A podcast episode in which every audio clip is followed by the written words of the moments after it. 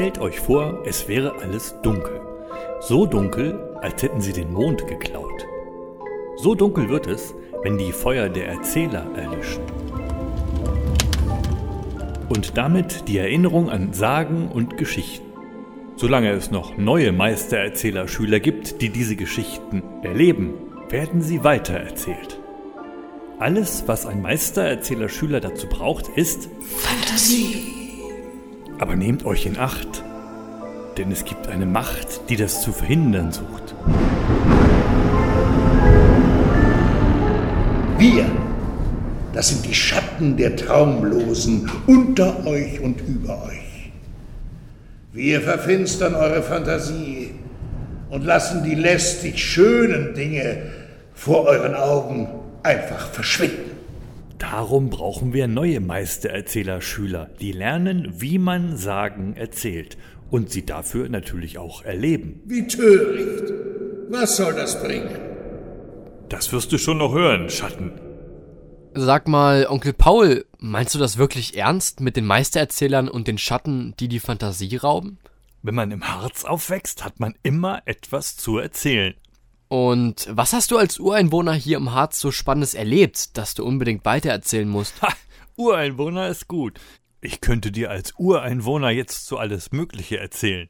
Noch spannender ist der Harz aber, wenn du ihn selbst erlebst. Mit all seinen lebendigen Geschichten.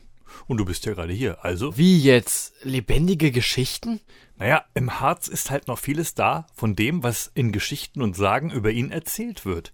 Gewaltige Ritterburgen, mystische Höhlen, sagenumwobene Felsen, feuerspeiende Drachen. Ja, ja, schon klar. Feuerspeiende Drachen, mythische Höhlen. Ich glaub auch. Ja gut, Drachen sind eher Feuerrösser, aber mit Geräuschen, die auch echte Drachen machen. Und man kann mit ihnen durch die fantastische Landschaft fahren. Aber wo wir gerade bei Rössern sind und du nach Höhlen fragst, hast du schon mal von der Einhornhöhle gehört? Einhornhöhle? Ja, der Harz hält so manches Geheimnis bereit. Ich verrate dir mal was. Ich bin einer der Harzer Geheimnisträger. Und ich bin Manuel Neuer. So ein Quatsch. Kein Quatsch. Ich bin ein Meistererzähler. Meistererzähler. Was können die? Die können Geschichten und Sagen in einen Tagtraum verwandeln. Und der lässt dich dann die Sage richtig erleben. Wie? In echt? Pass gut auf, ich zeig dir mal, wie das geht. Dann komm mal mit zur Burg Falkenstein. Da erzählten Bauern den Herrn von Falkenstein, was denn da vor ihrer Burg so rumliegt. Okay. Es war einmal Oder auch zweimal. unter einer Mispel vor der Burg Falkenstein, da wohnte ein Schlangenkönig. Bevor du fragst, eine Mispel ist ein Strauchgewächs. Ja, das hätte ich jetzt auch gewusst, aber Schlangenkönig klingt schon irgendwie spannend. Da muss ich hin. Na dann, schließ deine Augen und träume. Ja, bin drin in der Sage. Und ich sehe die Schlange auch schon. Äh, sie scheint sich zu sonnen. Ja, das war ihre Lieblingsbeschäftigung. Von einer alten Meistererzählerin erfuhr ich, dass diese große weiße Schlange sich gern auf einem schwarzen Untergrund sonnen und dabei ihre prächtige Krone ablegen würde. Cool, kann man die streicheln? Auch das Leibgericht der Schlange kannte meine Meistererzählerkollegin. Fleisch. Fleisch eines frisch geschlachteten Rindes. Anders als du waren die Herren von Falkenstein aber nicht interessiert an der Schlange, sondern begierig, die mit Edelsteinen besetzte Krone des Schlangenkönigs in ihren Besitz zu bekommen.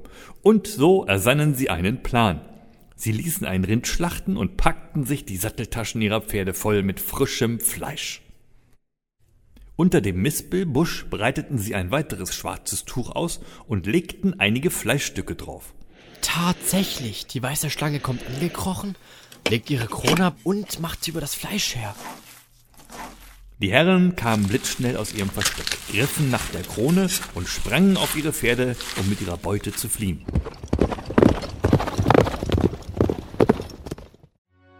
Schau mal, der Schlangenkönig alarmiert seine Freunde. Tja, wohl mehr ihre Untertanen, denn aus allen Löchern im Umkreis ringelten Schlangen, um die Verfolgung der Diebe aufzunehmen. Sie folgten den Reitern bis auf die Burg, wo es genügend Ritzen im Mauerwerk gab, durch die sie mühelos hindurchglitten. Schließlich gab es auf der Burg Falkenstein so viele Schlangen, dass die Herren kurze Zeit später die Flucht ergriffen. Die Burg wächst ja regelrecht zu. Ja, es vergingen viele Jahre, bis sich wieder jemand in die dunklen Wälder rund um den Harz und die Burg traute. Man erzählte sich die schaurigsten Geschichten. Der Wald würde einen verschlingen, wenn man sich hineintraute. Oder die Bäume stünden so dicht, dass kein Tageslicht auf den Boden gelangen würde. Und was passierte dann? Ich kann auch keine Jahrhunderte warten, bis hier irgendein Prinz auftaucht. Tatsächlich gelang erst viele Jahre später dem Oberjägermeister Graf von Asseburg, die Schlangen von der Burg zu vertreiben und die Anlage selbst in Besitz zu nehmen. Und ähm, wie hat er die Schlangen vertrieben? Naja, dazu musste er erst einmal wissen, welche Arten von Schlangen die Burg besitzt hatten. Oh, ich glaube, ich weiß, was es für Schlangen im Harz gibt. Also von meinen Ausflügen mit ähm, Silver, meinem Hund, und Keanu, meiner Freundin. Da nur die Kreuzotter zu den giftigen Schlangen im Harz gehört, musste sich der Oberjägermeister nur auf diese Vipernart konzentrieren. Na, das kam ihm sicher gelegen. Ich sehe sogar, wie er die Schlangen vertreibt. Was machen die denn da? Der Graf und seine Jägerschaft springen wie wild auf dem Boden herum. Das ist es. Schlangen werden durch Vibrationen und Erschütterungen des Bodens verscheucht. Wer weiß, ob nicht doch irgendwer diese Erdbeben woanders im Harz gehört hat. Nachdem alle Schlangen vertrieben waren, wurde es ruhiger auf der Burg Falkenstein. Also mich würde mal interessieren, was der Schlangenkönig heute so macht. Zumindest wird er leben, solange wir seine Sage weitererzählen. Und das werden wir.